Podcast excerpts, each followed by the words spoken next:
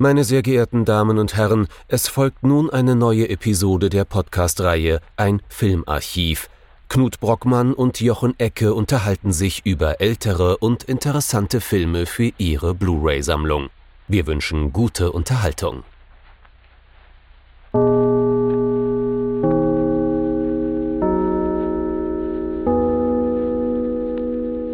Hallo Knut. Hallo Jochen und hallo liebe Zuhörerinnen und Zuhörer zu einer neuen Folge unseres Filmarchivs und einer Folge, die da, damals, als man das noch veröffentlicht hat, also Jahrzehnte später, nachdem das unsere meisten Zuhörer hören werden, äh, in einem November im Jahre 2020 erschien und deswegen noch immer unter den Hashtag Noirvember fällt.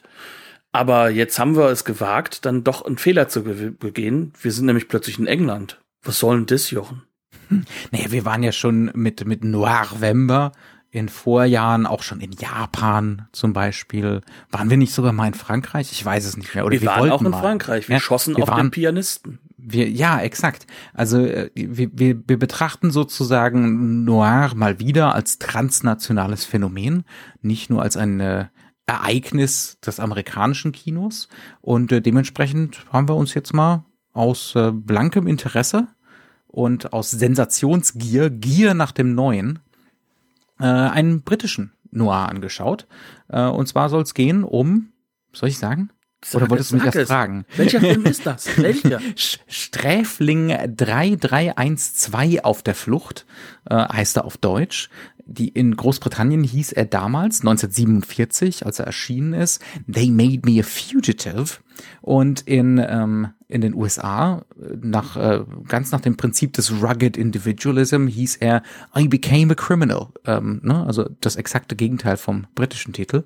Ähm, man ist immer selber an allem schuld äh, ja, von Alberto Cavalcanti, damals unterwegs einfach nur als Cavalcanti, eine schillernde Persönlichkeit des internationalen Films.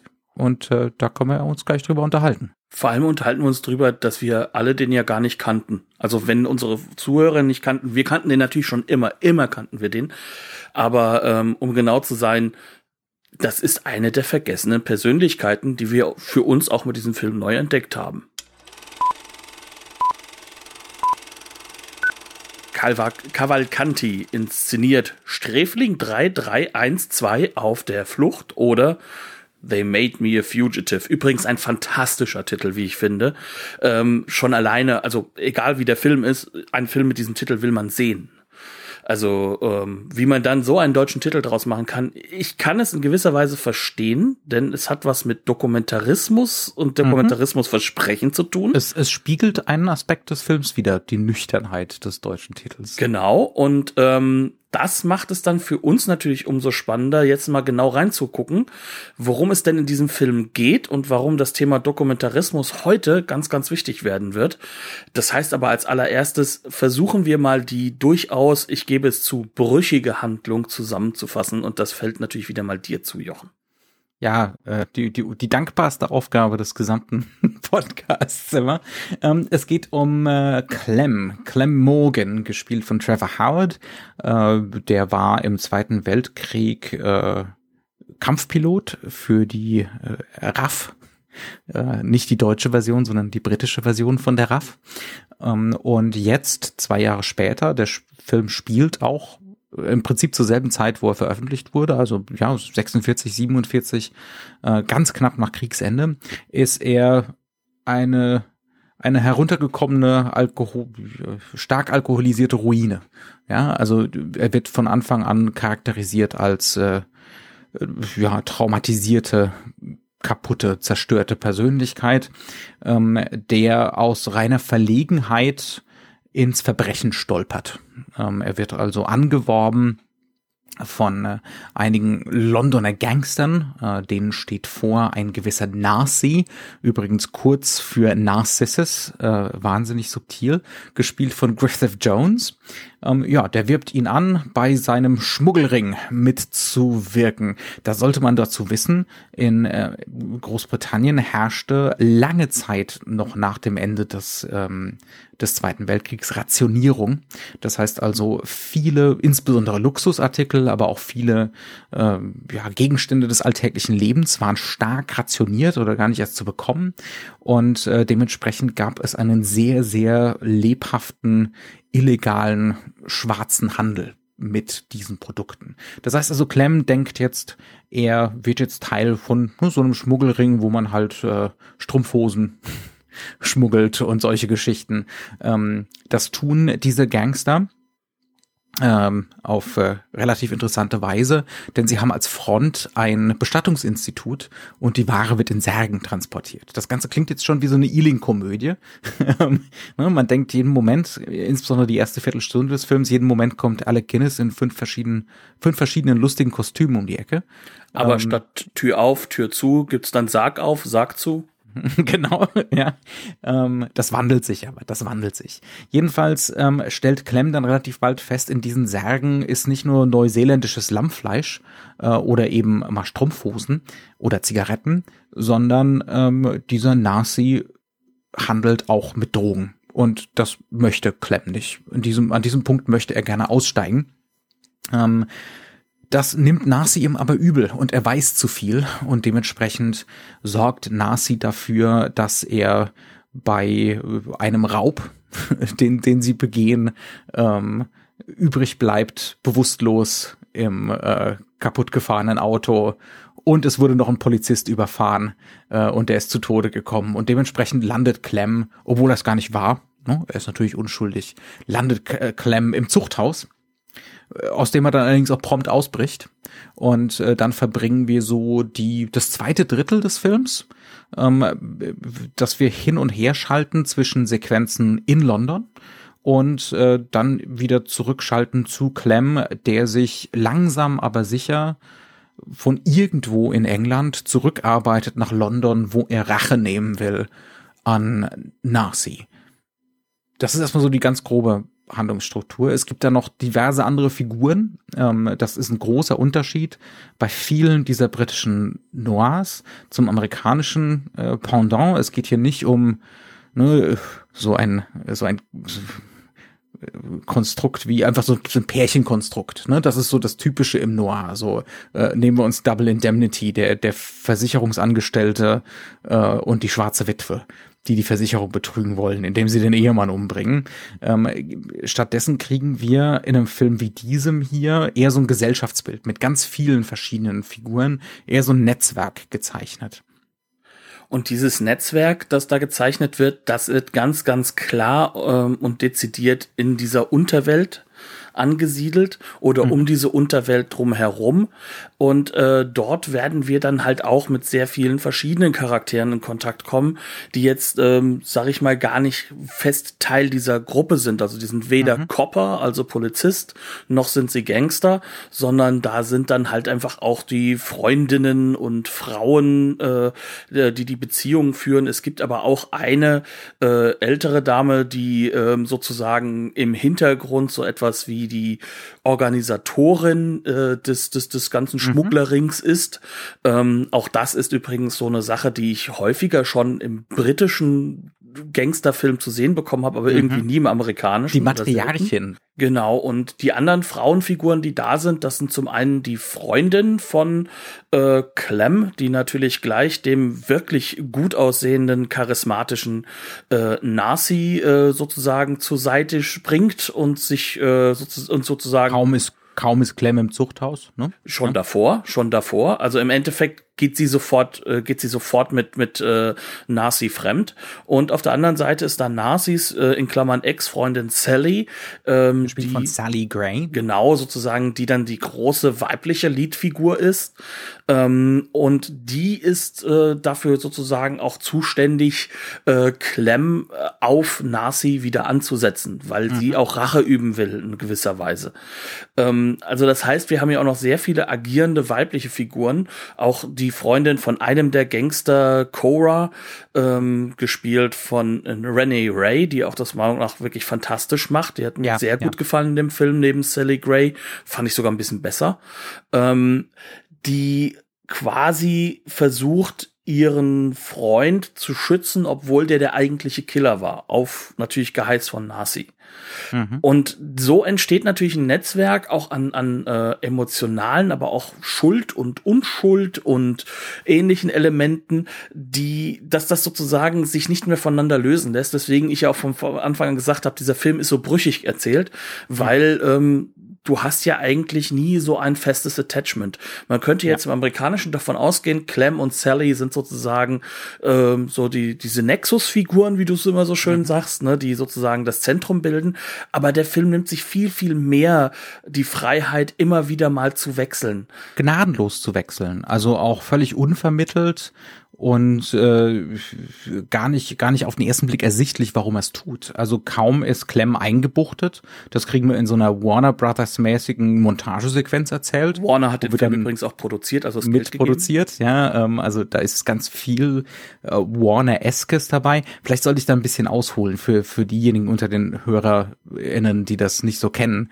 Ähm, die Warner Brothers Filme, gerade die Gangsterfilme, aber Warner an sich waren in den 30ern, 40ern berühmt dafür für den Staccato-Rhythmus der Erzählungen.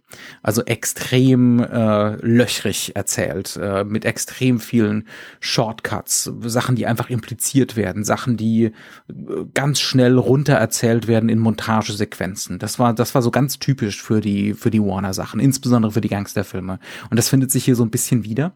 Ähm, kehren wir zu unserer Idee von Attachment zurück, also Verhaftung äh, von an Figuren, äh, dass wir Figuren begleiten. Man würde jetzt denken, ne, wir sind mit Clem im Knast, aber das findet praktisch nicht statt.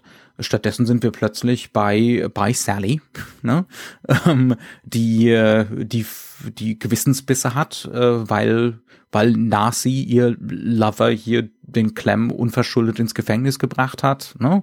Ähm, dann, ne, also die aber wir, vor allem wir, wir auch Gelüste hat, weil nämlich Clems Freundin plötzlich ihren Platz eingenommen hat. Natürlich, ja, das ist natürlich auch ein Riesenfaktor.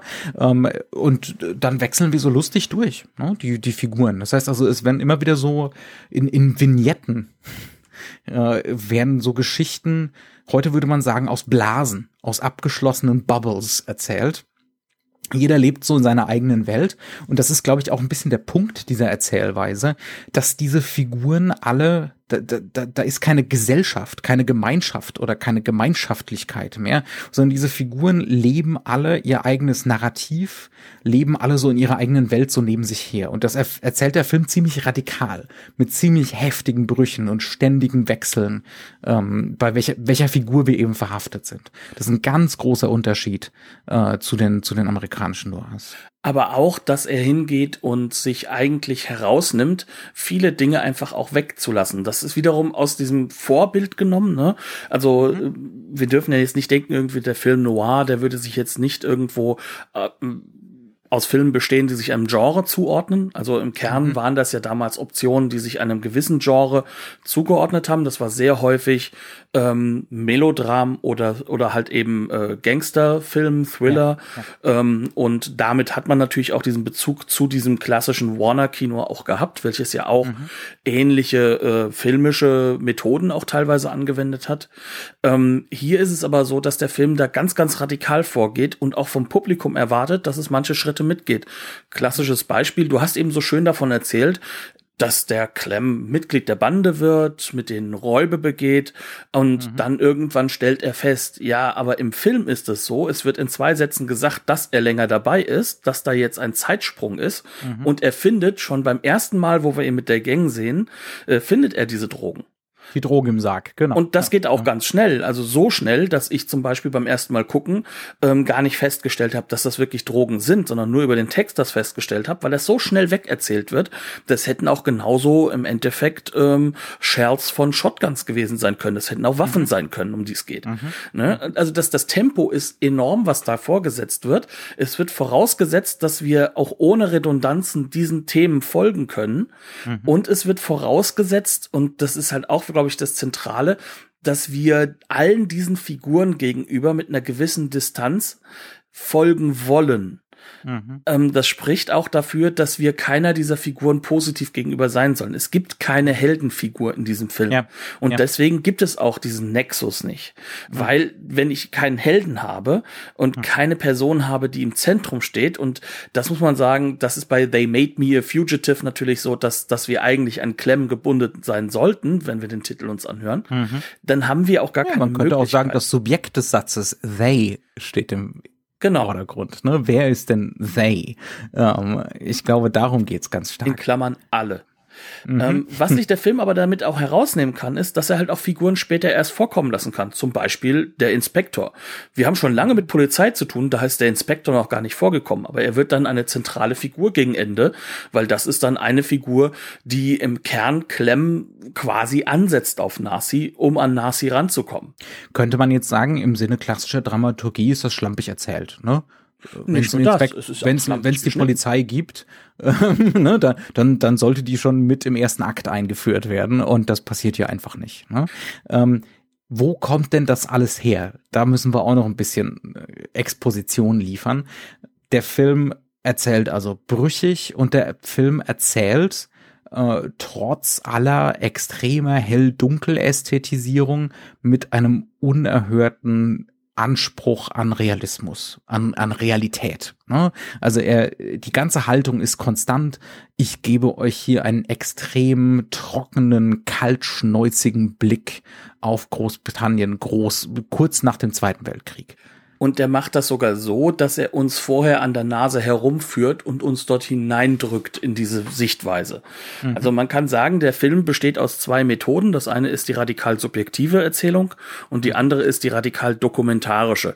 Wobei man das aus heutiger Sicht gar nicht mehr so wahrnehmen möchte, könnte ja. man sagen. Ja. Aber da kommt halt mit rein, wer ist denn dieser ähm, Wer Alberto ist denn dieser Cavalcanti. Cav, ne, dieser Alberto Cavalcanti? Ähm, in Großbritannien von, von der Crew dann wohl immer Cav genannt. Ähm, ja, da muss man ein bisschen ausholen. Ähm, Großbritannien äh, war ganz mit ganz vorne dabei bei der Entwicklung des Dokumentarfilms. Ähm, der wurde ganz stark oder das Konzept Dokumentarfilm wurde ganz stark staatlich gefördert. Insbesondere als es dann in Richtung Zweiter Weltkrieg ging. Äh, da floss das dann zusammen mit, ähm, mit äh, Propaganda. Äh, da wurden, wurde dann äh, Dokumentarfilm und Propaganda 1. Ähm, die frühesten Entwicklungen, nicht die allerfrühesten, aber die wichtigsten frühen Entwicklungen gab es unter einem Mann namens Grierson.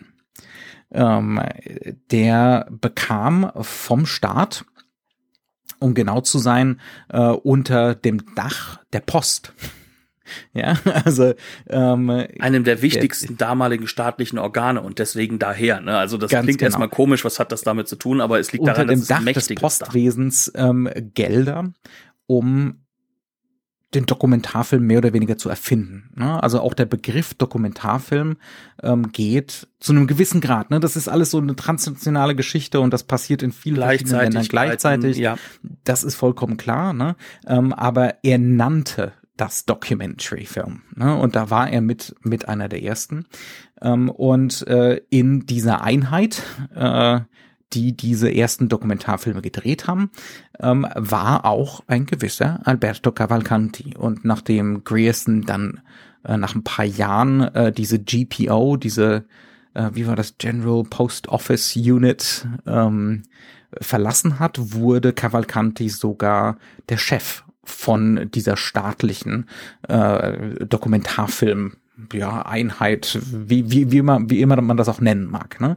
Ähm, die haben heute, äh, auch heute noch wirklich berühmte Filme gedreht. Ähm, das zum Beispiel, jetzt, äh, jetzt entfallen mir natürlich die Titel, ähm, Jetzt muss ich gerade mal. Also der berühmteste von äh, Cavalcanti selbst. Man muss dazu sagen, die Regisseure mhm. wurden im Durchschnitt nicht genannt. Ne? Ja. Deswegen wusste man das auch nicht. Das war zum Beispiel Coalface. Da geht es dann zum Beispiel um die Minenarbeit und ähnliches. Ja. Ne? Mhm. Ähm, und dann haben wir noch äh, von Gearson seine einzige Regiearbeit. Äh, Drifters. Äh, das ist Drifters. Ne? Genau. Ne? Das ist ein Film über äh, Fischer. Äh, englische Fischer. Ich ja, genau. Ähm, mit einer der ersten, die sich dann wirklich mit auf diese Trawler gestellt haben mit der Kamera. Ähm, bei den, bei den äh, Unterwasseraufnahmen wird ein bisschen äh, wird ein bisschen betrogen, die sind im Studio gedreht, ja, ähm, aber die wirklich äh, in die in diese Fischerdörfer gegangen sind ähm, und da diese diese zentralen Arbeiter, ne, das waren ja Arbeiter, da die das äh, das insbesondere das gefischt wurde ja vor allem, um das Ganze in Konserven zu packen. Ja, und das war ganz zentral auch für die industrielle Revolution, diese Möglichkeit, Essen zu konservieren. Ähm, und das, da sind sie hingegangen 1929 äh, und und äh, haben das haben das dokumentiert. Jetzt sind das allerdings keine Dokumentationen. Wir, wir, ich weiß, das ist eine, eine starke Digression gerade, aber das ist wichtig für den Film und das ist auch nicht ganz unwichtig für Noir an sich. Ähm, das sind keine Dokumentarfilme im heutigen Sinne, oder? Nein, ganz und gar nicht. Das sind nämlich Filme, die würden wir jetzt heute sagen, die sind gefaked. Ne? Also da ist sehr, sehr vieles, ist da, da wird nach Skript gearbeitet.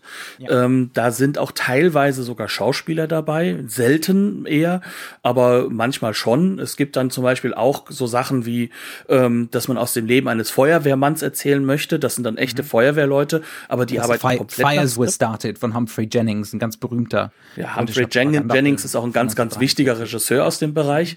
Ähm, das, das, das ist dann natürlich nicht mehr GPO, das ist ja. ein paar Jahre später. Ne? Aber trotzdem, das sind das sind Geschichten, die da erarbeitet werden und dann wird das sozusagen nachgedreht. Ne? Man mhm. würde aus heutiger Sicht vielleicht sogar sagen, dass das jetzt weniger mit unserem Verständnis von Dokumentarfilm und mehr mit diesem ganzen äh, scripted Reality. Scripted Reality. Genau. Ja, damit, damit hat es wesentlich mehr Ähnlichkeit. Das wird wirklich dramatisiert das hat eine 3-4-Akt-Struktur, ähm, das hat, wie du sagst, geskriptete Dialoge, das ist mit Continuity Editing gedreht, das ist einigermaßen aufwendig ausgeleuchtet. Ne? Ähm, Was auch notwendig ist bei den damaligen Möglichkeiten, die man hatte. Man kann da nicht eben. einfach mit einer Kamera draufhalten. Genau, man kann nicht einfach nach draußen gehen und auf den Knopf drücken, ähm, weil das dann einfach Quatsch wird. Ne? Das äh, in, in den meisten Situationen kriegst du dann einfach äh, einen, einen gräulichen Matsch. Sumpf, Matsch auf, aufs Bild, ganz genau. Ähm, aber dem hat man halt entgegengesteuert, indem man zum Beispiel für sowas wie Fires Were Started dann tatsächlich die äh, Feuerwehrmänner gecastet hat, die da in, in den teilweise Ruinen von London während des Zweiten Weltkriegs nach den Bombenangriffen die Feuer gelöscht haben. Ne? Ähm, und was also man gemacht hat, ist auch mit viel mit Ton gearbeitet. Man hat sehr mhm. viel mit mit mit äh, Tondokumenten gearbeitet, mhm. äh, die dann sozusagen entgegengesetzt werden und da entsteht dann so eine gewisse Form von Montage oder also, also wirklich so eine Montage, die man vielleicht ein wenig nachvollziehen kann, wenn man sich mal an Orson Welles erinnert in den USA, ja. wie er halt hingegangen ist und halt zum Beispiel schon im Radio ähm, Dokumentarismus nachgeahmt mhm. hat oder wie er das dann halt später in seinen Filmen gemacht hat, allen voran den Newsreels bei Citizen Kane. Ja. Das, das, ja. Da geht es auch sehr stark um Ton. Das mhm. ist das, was sozusagen der Referenzraum ist, der komplett und Realismus darstellen soll. Genau, und zwar O-Ton. Ne? O-Töne, es gibt zum Beispiel auch von Humphrey Jennings einen absolut unglaublich beeindruckenden Propagandafilm, der heißt Listen to Britain. Und da kriegt man wirklich einfach nur Bilder von England, das ist größtenteils England, während des Krieges zu sehen und die O-Töne dazu.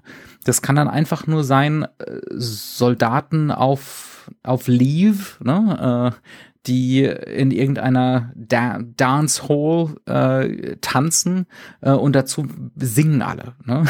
ähm, und man kriegt wirklich durchgängig diesen O-Ton. Oder äh, es gibt ganz beeindruckende Aufnahmen von einem kleinen englischen Dorf und es rollen die Panzer durch. Und es gibt den O-Ton von den Panzern. Ja. Ähm, das, äh, das sind, das sind irrsinnig beeindruckende Bilder. Ähm, und das ist ein, also den gibt's glaube ich auch auf, kostenlos auf YouTube, wenn man sich das mal angucken will. Listen to Britain äh, hat, hat bei mir nachhaltig Eindruck hinterlassen der Film. Ähm, jedenfalls, äh, da, da werden also Strategien des Dokumentarischen entwickelt, die man heute teilweise gar nicht mehr als dokumentarisch identifizieren würde. Ne? Ähm, und dieser Alberto Cavalcanti, ein paar Jahre später, 1947, trägt genau diese Strategien in so eine Noir. Und, und das, das, ist jetzt nicht atypisch für Noir.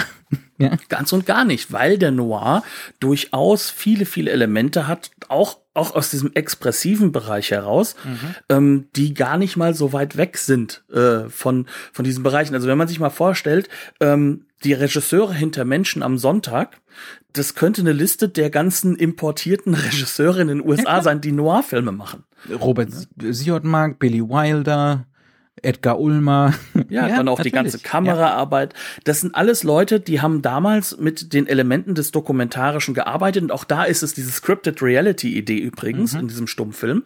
Ähm, und jetzt kommen wir hier hin und haben sozusagen diese Rückbindung ganz, ganz explizit gemacht und zwar auf eine sehr britische Art und Weise, trotz des brasilianischen Regisseurs, der ja ähm, wirklich eingebürgert Kosmopolit. ist. Das, das Wort ist Kosmopolit. Ja, der auch aus einem reichen künstlerischen Haushalt kommt, der seine äh, der der als äh, ähm, als Konsul als Brasil brasilianischer Konsul in England gelebt hat, der gleichzeitig als Sohn des Konsuls. Ja, ne? ähm, ähm, ja, der ist aber selbst ist er dann ja auch äh, sozusagen mhm. politisch aktiv gewesen. Dann ist er halt nach Frankreich gegangen und hat dort im entstehenden Avantgarde-Film äh, Set-Design quasi gelernt und gemacht mhm. und kam dann halt erst überhaupt in diesen äh, in diesen am Anfang Stummfilm-Regiebereich zurück und endet jetzt sozusagen vom Dokumentarischen im Spielfilm. Mhm. Und dieser Spielfilm, den er jetzt hier schafft, ist einer, wo er sich sagt, okay, diese ganzen Elemente, dieses ganze, auch, auch diese extremen Subjektivierungen, das sind für mich realistische Elemente. Und wenn wir uns jetzt mhm. mal überlegen, dass Dokumentarismus in seinem Sinne ja sowieso eine Konstruktion von, von einer Wirklichkeit sind mhm. und damit halt sozusagen auch aus der eine Perspektive. Ganz bewusste, ne? Also ja. da, da, das, dessen war sich jeder bewusst. Ne? Ja? Naja. Und auch, auch vor allem aus der Perspektive dieser dann doch realen Schauspieler, also sozusagen dieser realen Menschen, die dann eigentlich ihr eigenes Leben spielen nochmal, ne? Mhm. Dann ist das ja eine Subjektivierungsstrategie. Das ist ein Bewusstmachen des subjektiven Empfindens. Mhm. Und hier sind wir genau an diesem Punkt, wie dieser Film funktioniert. Auf der einen Seite oszilliert er hin zu diesem radikalen subjektiven Empfinden, was auch sehr schauspielerisch ist, was sehr, sehr klar deutlich macht, dies ist ein Schauspiel, dies ist eine Inszenierung. Es ist auch mellow, es ist auch oft melodramatisch. Genau, was, das ja. ist ja die große Basis für schauspielerisch auch irgendwo.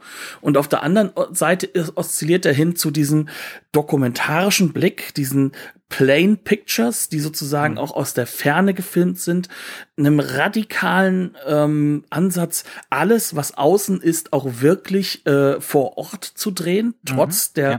teilweise gruselig schlechten Ausleuchtungsmöglichkeiten in London ähm, bei den Nachtaufnahmen. Ja, ähm, also es, es suppt ganz schlimm weg teilweise. Also das Fall. Auto ist nur sichtbar, weil da drin sich jemand bewegt und mal kurz eine Zigarette mhm. anzündet und dann sieht man, oh, da ist ja. Licht. Also, aber dann, wenn es dann in die Innenaufnahmen geht, in die nahen Aufnahmen, auch die nahen Aufnahmen zum Beispiel in diesem Auto, was ja im echten London ist, dann haben wir da eine radikale Konstruktion, dann haben wir glasklare Ausleuchtung im Studio und das alles wird montiert und das ist das ganz, ganz Wichtige. Diese Montage mhm. bildet im Endeffekt erst einmal diesen Realismus Realismus-Effekt aus. Und mhm. dann haben wir Sequenzen drin, die auch diese Form des Schnittes nachahmen. Das heißt also, mhm. wir gehen von einer totalen auf eine totale auf eine totale und das Ganze wirkt ruppig geschnitten. Mhm. Aber es ist diese Form des Schnittes aus dem dokumentarischen Film der Zeit oder der, der, der Zeit davor vielleicht auch noch mhm. so ein bisschen. Das heißt also, das, das ist der Realismus. aber auch gleichzeitig so ein bisschen was von Howard Hawks, ne? Also diese, äh, diese, diese Kamerawinkel, die die ganze Zeit signalisieren wollen, um, ähm, I'm, I'm giving I'm giving it to you plain and straight. ja? Also es ist immer, es, er, er liebt diese Winkel mit Kamera im 90 Grad Winkel zur Wand, ne? Und dann hier ist das Geschehene, hier ist es. Ich, ich, genau, da ich, ich verstelle euch den Blick rechts. nicht. Genau. Ja, ja, und zum und zum nächsten wichtigen schneide ich einfach hin. Wir machen das nicht mit Staging, wir machen das nicht mit Mise en scène, ähm, wir machen das mit Schnitt.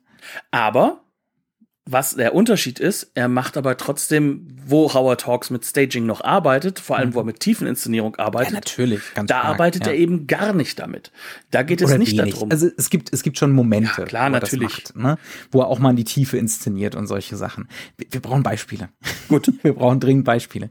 Ähm, für, für diese Ruppigkeit und für diese Realitätseffekte, die direkt aus dem, aus dem britischen Dokumentarfilm kommen. Mir fällt zum Beispiel ein, ähm, der Raub oder der Diebstahl ähm, bei dem Clem dann verraten wird. Da geht Nasi hin und löst einfach die Alarmanlage aus. Und für den Rest der Sequenz läuft da als Ton, als Verklammerung auf der Tonspur der Alarm. Ja, also selbst wenn die mit dem Auto wegfahren und eigentlich schon drei, vier Häuserblocks weg sind, es läuft der Alarm im Hintergrund weiter. Es gibt keine melodramatische Musik. Ne? Ähm, und wir kriegen einfach nur so eine Abfolge von Fakten gezeigt. Ne? Das passiert jetzt als nächstes mit so einer Unausweichlichkeit. Ähm, das ist zum Beispiel so ein, so ein Moment, das könnte auch direkt aus Fire as We Started sein, zum Beispiel weil im Endeffekt hier der Ton den Realismus an, mhm. nicht andeutet, sondern signalisiert. Was ja. ähnliches haben wir Diese übrigens, Blankheit, ne? Genau. Dieses, es gibt nur ein dominantes Element und das ist dieses Klirren der Alarmanlage. Ja. Und eine ähnliche Sequenz dieser Art und Weise haben wir dann halt auch ähm, in dem Bereich, wenn wir äh, die Flucht haben, wenn die Flucht dargestellt wird. Mhm. Ähm, man muss dazu sagen, Clem entkommt auf die einfachste mögliche Art und Weise. Der Aus hat nämlich Zug Außendienst, ähm, um zu arbeiten. Der haut einfach ab. Und haut einfach ab. Und äh, natürlich äh, ist äh, man in Briten, in Britannien so doof, man zählt erst nach, wenn man wieder zurückgekommen ist. Mhm. Nach dem Steineklopfen. Genau. Und im Kern ähm, wird danach eine, ja kann man schon sagen, eine klassische Montage Montagesequenz gemacht, die mhm. sich aber davon abhebt, dass wir zwar diese Montagebilder haben, die üblich äh, inszeniert auch wirken, ne? Mhm. aber wir haben zwei Soundebenen. Auf der einen Soundebene wird ganz, ganz trocken gesagt und immer wiederholt, also als quasi Wiederholungseffekt auf einer Form von ähm, ja, Polizeifunk, dass ähm, unser Clem entkommen ist und wie er genau aussieht und das äh, wird immer wiederholt und wiederholt. Und gleichzeitig hören wir so eine Art Newsreel-mäßige äh, mhm. Beschreibung, was er denn als letztes gemacht hat, wo er gesehen wurde, wo er jetzt war. Das heißt also, wir haben, wir haben sozusagen drei Ebenen, die hier miteinander montiert werden. Und zwei mhm. davon, die Soundebenen, sind auf, sind auf so einen Dokumentarismus-Effekt aus. Mhm. Ähm, das Ganze diese Klammerungen machen das Ganze schnell auf der einen Seite, auf der anderen Seite sorgen sie aber dafür, dass wir natürlich nicht diesen, diese Idee davon haben, das ist jetzt hier ein melodramatischer Film, das ist eine melodramatische mhm. Erzählung, sondern ja. das ist jetzt was ganz, ganz gritty, das ist jetzt fest mhm. und hart im Jetzt. Mhm. Und dazu kriegen wir in den Bildern Polizisten gezeigt mit derart knorzigen Gesichtern, das können gar keine Schauspieler sein. Das ist also auch nach den damaligen dokumentarischen Prinzipien, ich, ich spekuliere. Ne? Ich habe jetzt keine, äh, keine klaren Beweise dafür, aber ich bin mir relativ sicher, dass das mindestens mal Amateure sind äh, wenn nicht sogar tatsächlich Polizisten, die hier einfach besetzt wurden. So ähnliches haben wir nämlich auf verschiedenen Ebenen. Wir haben später noch eine Sequenz, äh, die findet in so einer Spelunke, im wahrsten Sinne des Wortes, wirklich mhm. Trademark-Spelunke statt. Mhm. In der sind dann doch einige, ja, durchaus durch den billigen Alkohol geformte Gesichter. Vom, vom, Fusel gezeichnete Gesichter zu sehen, ganz genau. Wo man davon ausgehen kann, dass der Fusel definitiv auch das wirklich rein gehämmert hat in die Gesichtsform. Ja, ja. Und dass das nicht irgendwo irgendwie äh, die Qualitätsarbeit von jemandem ist, der also da die Gesichter umformen lässt. Man, man, Keine Maske. Das ist tatsächlich ja schwer zu beschreiben, ne? weil ich meine, diese Spelunken, die gibt's ja auch im amerikanischen Noir, aber da kriegt man dann melodramatische Gangstergesichter gezeigt. Ne? Da kriegt man die Narbengesichter zum Beispiel, ja, und äh, die die tragischen Alkoholiker und solche Sachen. Ähm, und hier gibt's halt einfach Alkoholiker. Und vor allem sind Knubbelgesicht. Die, also man, man merkt auch, wer Schauspieler ist und wer nicht. Und das ja. soll ja auch zur Blickführung dienen des, mhm. des, des ähm, Zuschauers. Mhm. Aber äh, wenn wir jetzt die wohlfrisierten, haben, das sind die Schauspieler. Genau. ja. ähm, aber wenn wir jetzt diesen Effekt hier haben, ähm, dann können wir ja eigentlich an eine Stelle kommen, an der wir vielleicht auch noch mal dann drüber reden können. Was macht das dann mit dieser brüchigen Erzählung für ein mhm. Publikum der Zeit? Mhm. Ähm, und was äh, zeigt dann sozusagen dem dagegenüber äh, äh, diese diese Noir-Bilder, die ganz ganz deutlich importiert sind? Das sind Leute und, und man man braucht da gar nicht drüber reden, dass das irgendwie irgendwo wo ähm, jetzt was erstaunlich Neues war. Zwischen Großbritannien und den USA hat es einen großen Austausch ja. und ein großes Hin und Her der Talente gegeben. Also die Bühnen Londons sind halt auch im Endeffekt Castingstellen für Hollywood. Hollywood mhm. dreht in diesem Zeitraum Filme in einem Tempo, ähm, die müssen sogar auslagern. Da wird teilweise sogar in England dann halt auch schon was gedreht. Das heißt also, diese ganze Geschichte, die wir jetzt dann und man kennen. braucht halt auch Personal. Genau. Ähm, Personal ohne Ende. Genau. Ja. Und, und, und dieses Personal, was man halt rüberholt, spricht halt schon Englisch. Ähm, die für vor der Kamera, die sind wunderbar Aristokraten oder Bösewichter, weil sie haben halt diesen wunderbar britischen Akzent. Der Brite mhm. an sich ist ja was anderes. Ähm, und sie haben halt für hinter der Kamera einen riesigen Pool an Leuten, die gut ausgebildet sind, die Thema Alfred Hitchcock äh, definitiv, definitiv halt auch äh, schon gerade äh, paneuropäisch gearbeitet haben. Der Mann mhm. war ja bei der UFA gewesen am Anfang. Und das alles, äh, das ist ein ewiger Austausch. Das heißt, man ist mhm. auch in Kontakt miteinander, man redet ja. miteinander, man, äh, man diskutiert auch miteinander über die Optionen, die man benutzt. Mhm. Und hier sind wir jetzt an der Stelle, dass ähm, damit jetzt Methoden zurückkommen, sozusagen mhm. nach England. Also über den Teich zurückkommen. Das hat ja alles in, ich will ja nie immer nur Deutschland sagen, ja. Ich will nicht ja. nur Deutschland sagen, sondern zu diesem Zeitpunkt, ganz ehrlich, die meisten Talente kamen halt entweder aus Wien oder aus Ungarn oder, mhm. ne, das, das auch ist so. Auch der Kameramann hier, Otto Heller, äh, ne, äh, alte Schule, auch schon im deutschen Stummfilm. Ähm, ein wunderbarer Titel aus den IMDb Credits aus dem Jahr 1930, das Kabinett des Dr. Larifari. Ich Wobei man ich dazu sagen muss, dass jetzt der Mann sofort sehen. Wobei man aber dazu sagen muss, dass es ganz wichtig ist bei diesem Mann ist, dass der halt aber auch den tschechischen Film quasi mit begründet mhm. hat. Ne? Mhm. Also das heißt also, das sind, das sind jetzt hier wieder europäische Bezüge. Ähm, wir reden ja immer wieder davon, dass Mitteleuropa mhm. ja gar nicht voneinander zu trennen ist und ich würde in diesem ja. Falle auch England mit hinzunehmen, ähm, äh, dass man halt. Nein, die gehören doch nicht zu diesem Kontinent. Lass sie weiter träumen.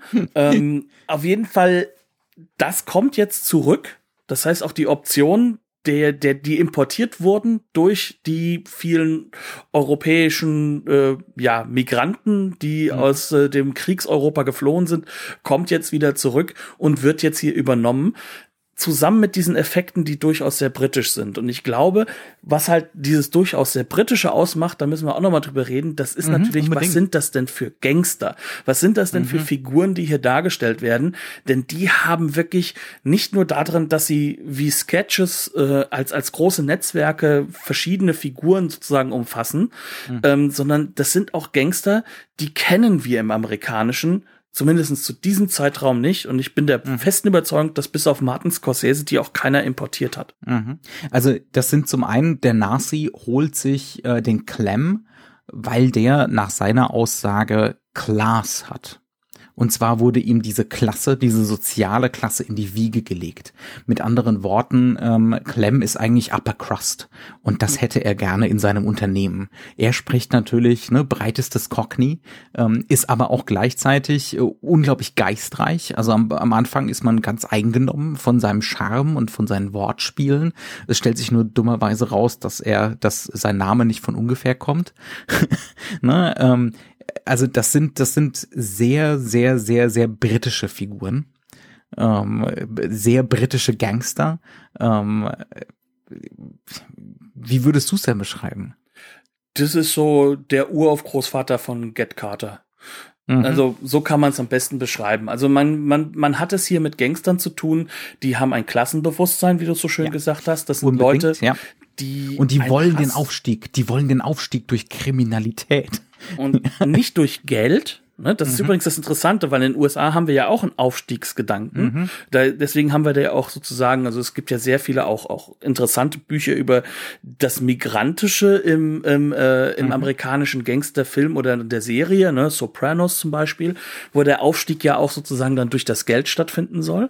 Ja, ähm, ja. Hier geht es darum, dass der Aufstieg dadurch stattfinden soll, dass man die Kontrolle über diese Upper Class erreicht, dass man ihnen mhm. zeigt, dass man sie kontrollieren kann, dass man mhm. ihnen überlegen ist. Mhm. Und, und, äh, das ist viel wichtiger als reagiert man dann auch natürlich äußerst pikiert, äh, wenn der Clem nach ein paar wenigen Jobs sagt, nee, also ich hau jetzt hier wieder ab. Genau. Also das ist natürlich eine narzisstische Verletzung im, im, wahrsten, im wahrsten Sinne des Wortes für den Narcissus. Genau. Ähm, und das Interessante ist halt, dass dieser Narci, und auch das ist sehr, sehr britisch, er hat halt dieses, ähm, er ist als Figur gesellschaftsfähig.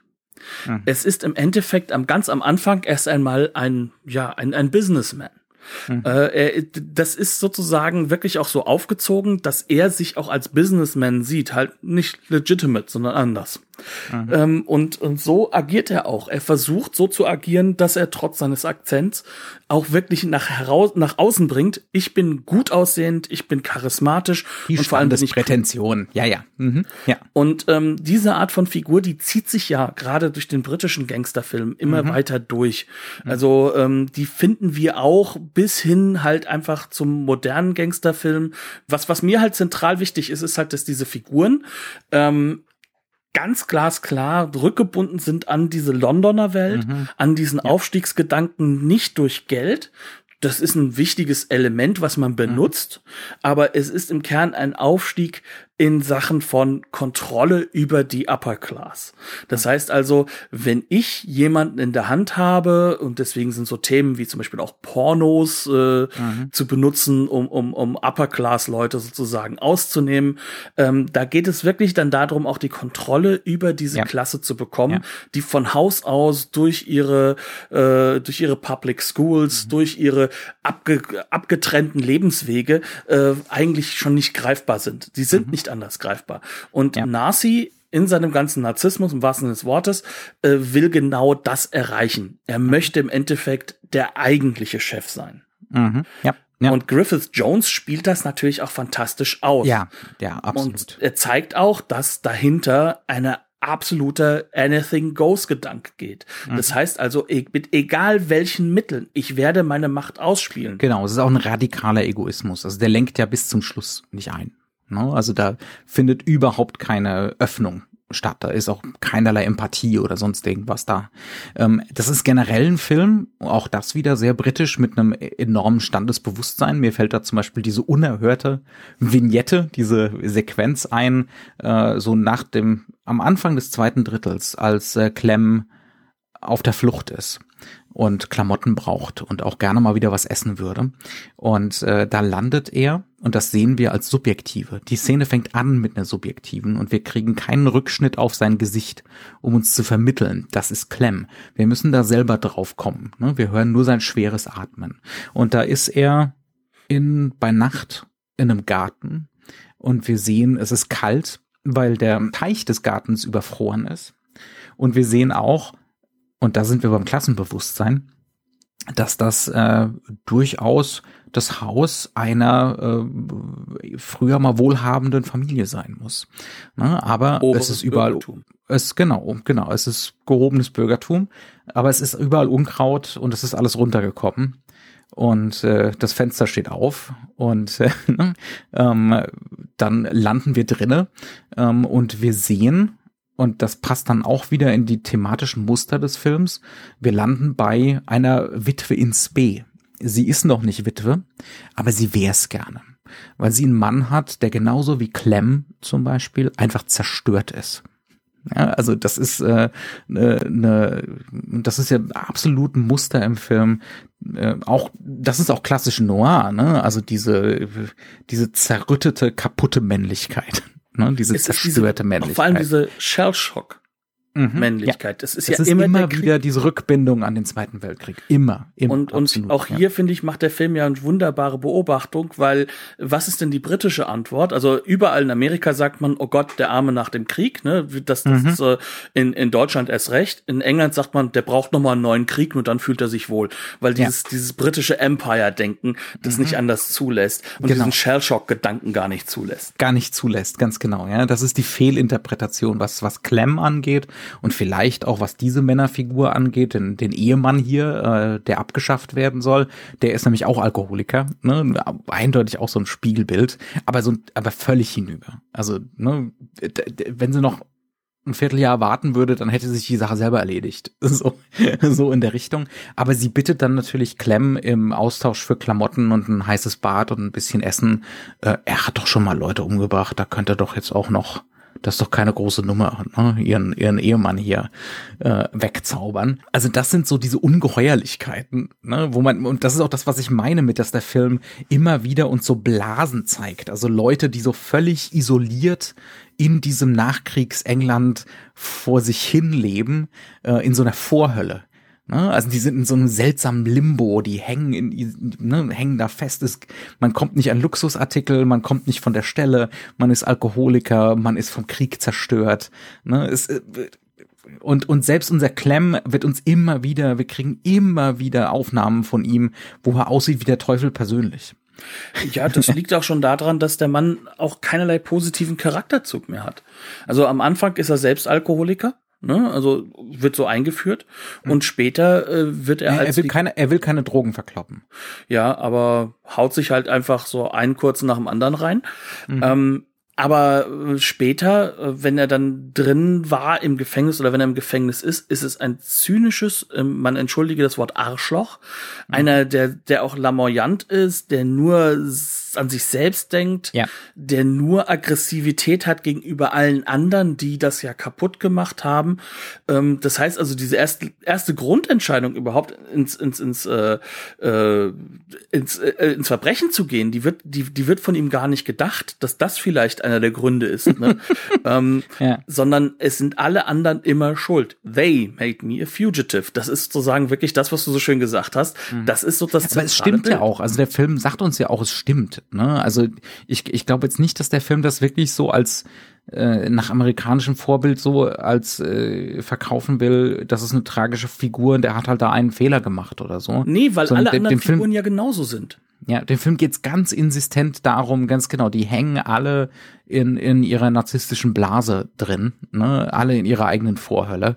Ähm, absolut. Und, und Nazis Macht ist, dass er das am meisten ausnutzt. Und dass er am narzisstischsten von allen ist. Ja, das, das könnte natürlich auch ein Grund dafür sein, dafür die Tatsache, dass die alle so fundamental unangenehm sind, diese Figuren, wes weswegen der Film eben dann nicht ne, zu den Klassikern zählt. Mal ganz abgesehen davon, dass durch die Nouvelle Vague ähm, wir sowieso so ein äh, eine, eine größere Neigung zum US-Kino haben, was den Kanon angeht. Und vor allem, ähm, da ja auch äh, bei der Nouvelle Vague gerade dieser, dieser Gedanke des Realismus vollkommen aus, aus, dem, aus dem Thema rausgerissen wurde, ja. sondern sie haben ja so getan, als ob sie das dann sozusagen mit ihrem Wir gehen auf die Straße reingebracht hätten. Mhm, mh. Also es wird ja vollkommen ignoriert, dass das, äh, ja. äh, dass das ein Kino ist, das realistisch sein wollte damals schon. Ja, ja, ja, ja, absolut. Ja. Ähm, also das ist, das ist natürlich so ein Faktor. Ne? Also äh, das ist ein Film, ähm, den man aushalten muss zu einem gewissen Grad. Ne? Also der, der, der macht's einem, der, der versüßt einem den Eingang so ein bisschen, weil er so diese Ealing-Komödie links antäuscht mit dem Beerdigungsinstitut Valhalla ähm, mit dem mit der großen Leuchtreklame RIP. Äh, Rest in Peace, ja. Rest in Peace oben auf dem Dach wird später noch auf äh, durchaus lustige Art und Weise relevant, weil da dann der Showdown stattfindet auf dem Dach. Ähm, also der Film hat's am Anfang, am Schluss auch so ein bisschen mit Humor, um einem das Ganze so ein bisschen ne, äh, schmackhafter zu machen. Aber, ähm, aber zwischendrin in seiner in seiner Nüchternheit und seiner Grobheit und seiner Ruppigkeit ähm, ist das ganz schön harter Tobak man darf auch nicht vergessen, dass der Anfang natürlich auch gezielt so gemacht ist, damit wir auf, auf Griffith Jones Nazis, äh, Griffith Jones Nazi-Charakter reinfallen. Mhm. Wir sollen ja auf diese Figur auch reinfallen. Ja. Wir sollen ja selbst dem erliegen, diesem problematischen. Das Figur. lustige Verbrecherleben, ja. Mhm. Genau, und wir wollen dem, wir, wir sollen doch dem erliegen, daraus äh, für uns schon Genre-Erwartungen zu stellen, mhm. die dann halt eben auch teilweise eingelöst werden, aber dann halt durch diese, die, die, diese Mischung aus radikaler Subjektiver und radikalen Dokumentarismus immer wieder brutal unterlaufen wird. Genau. Und es ist ja dann auch so, wir kriegen ja eigentlich nur zwei Genresequenzen, die komplett ausgespielt werden. Also wirklich so, so Standardsituationen, ne, die komplett ausgespielt werden. Das ist der Raub zu Anfang. Also der wird wirklich ordentlich ausgespielt und dann ist da noch dieser sagenhafte Showdown, der unglaublich gut inszeniert ist mit Zeitdehnungen, ja, als, als wären wir jetzt hier schon bei teilweise Sergio Leone 20 Jahre später und solche Geschichten. Also ein wahnsinnig guter Showdown, aber auch. Der auch dann der dann aber auch dezidiert anders wird und wo er dann sich einfach mhm. dann auch rausnimmt, mit Detailaufnahmen Symboliken aufzubauen und, und, ja. und Foreshadowings zu etablieren. Also wo er jetzt ja plötzlich radikal Genre wird. Das heißt ja, genau. also, das, das, das, auch das wird quasi fast schon ausgestellt und das wird auch einem Publikum mhm. zu diesem Zeitpunkt aufgefallen sein, dass er das Jetzt macht. gibt's halt mal Setpiece, aber das kann ich auch. Genau. Da, also das ist so ein bisschen, ne, und wie ich das kann. Okay. Aber trotzdem auch mit einer gewissen Trockenheit. Trockenheit und auch, wie gesagt, mit dieser, mit dieser äh, RIP-Leuchtreklame zynisch ausgestellt lächerlich. Ja, es hat eine Lächerlichkeit. Ja, aber auch einen Zynismus und eine Bösartigkeit. Mhm. Also wir können uns bei diesem Film schon mal auf eins verlassen. Dem sind die Figuren am Ende des Tages, dass es denen schlecht geht, egal. Er möchte seinen Punkt machen. Mhm. Mhm ein letzter Punkt, der mir noch ganz, ganz wichtig ist, weil wir diesen Realismusgedanken, den wir ja letzte Woche angefangen haben, in dieser Folge ja sozusagen jetzt noch mehr vertiefen. Das Interessante, was Aus reinem Zufall finde, raus übrigens. Es ist nicht so, dass wir das geplant hätten. Genau, aber was, was wir hier sehen und was ich halt hochinteressant finde, ist, ich habe ja vorhin schon mal diese Linie gezogen hin zu Menschen am Sonntag. Also das heißt also mhm. zurück zu diesem deutschen Stummfilm, der ähm, und, der halt einfach auch schon so ein dokumentarisches Element hatte. Wie gesagt, ist, das ist keine einzelne Sache aus aus England, sondern auch äh, im Russland wird damit experimentiert. Äh, ne? äh, the Man with the Camera, das werden wir auch noch mal irgendwann mhm. mit hier reinnehmen, definitiv. Ähm, With a Moving Camera heißt es im Englischen, ne? Ähm, mhm. Und ähm, dann sind wir halt hier mit einem äh, Film halt eben auch in Deutschland zugange mit eben Menschen am Sonntag, wo wir auf die Straße gehen, wo aber auch diese Inszenierungsoptionen sind. Und das sind die Leute, die dann in die USA gehen und dort halt ganz, ganz spezifisch in diesem Noir-Aspekten halt auch arbeiten. Ja. Und jetzt nach dem Krieg, wo das nach Europa rüberkommt, eine Sache, die ich ganz faszinierend finde, ist, dass eines sich aus den USA mit rüberträgt mit dieser Ästhetik. Mhm. Das ist nämlich, dass der Realismus auch derjenige ist, über diese gebrochene Männlichkeit durch den Krieg zu reden. Und ja. dass deswegen plötzlich diese, diese Optionen ja nicht nur in Frankreich, später natürlich in der Nouvelle Vague sehr stark, aber da halt auch sehr, sehr bewusst, sondern auch in England landen. Und woran mich gerade dieser Film halt auch sehr, sehr erinnert hat, ist aber auch an des, den deutschen Trümmerfilm, ja, ähm, wo ja, es genau auch um diese zerbrochenen Figuren geht, die in dieses zerbrochene Land äh, zurückkehren quasi und da so eine Art von Normalität für sich wieder neu aufbauen sollen. Also aber das könnte denn? man schon so behaupten, ne? dass, dass, dass, dass es darum Cavalcanti geht, ähm, hier ein Land zu zeichnen, das zwar jetzt nominell zu den Gewinnern gehört, aber eigentlich Verlierer ist eigentlich auch kaputt ist. Ne? Sogar in den USA, wo der Krieg ja nie richtig hin, bis auf Pearl Harbor, ja, ja nie richtig ja. angekommen ist, kommt, kommt es dazu. Es ist eine zerbrochene Gesellschaft, die dahinter lassen wird. Auch mhm. durch diese Kriegserfahrungen, die ja, alle diese shell-shocked äh, Male Figures dort haben, diese, mhm. diese zerbrochenen Persönlichkeiten, die auch nie wieder ankommen werden. Und das machen diese Filme ja alle klar. Und das ist vielleicht so eine Bewegung, die mit diesem expressiven, das heißt also mit diesem psychologisierenden Element sehr, sehr ja. stark einhergehen. Und das finde ich, findet man gerade jetzt hier bei äh, Cavalcanti sehr, sehr stark.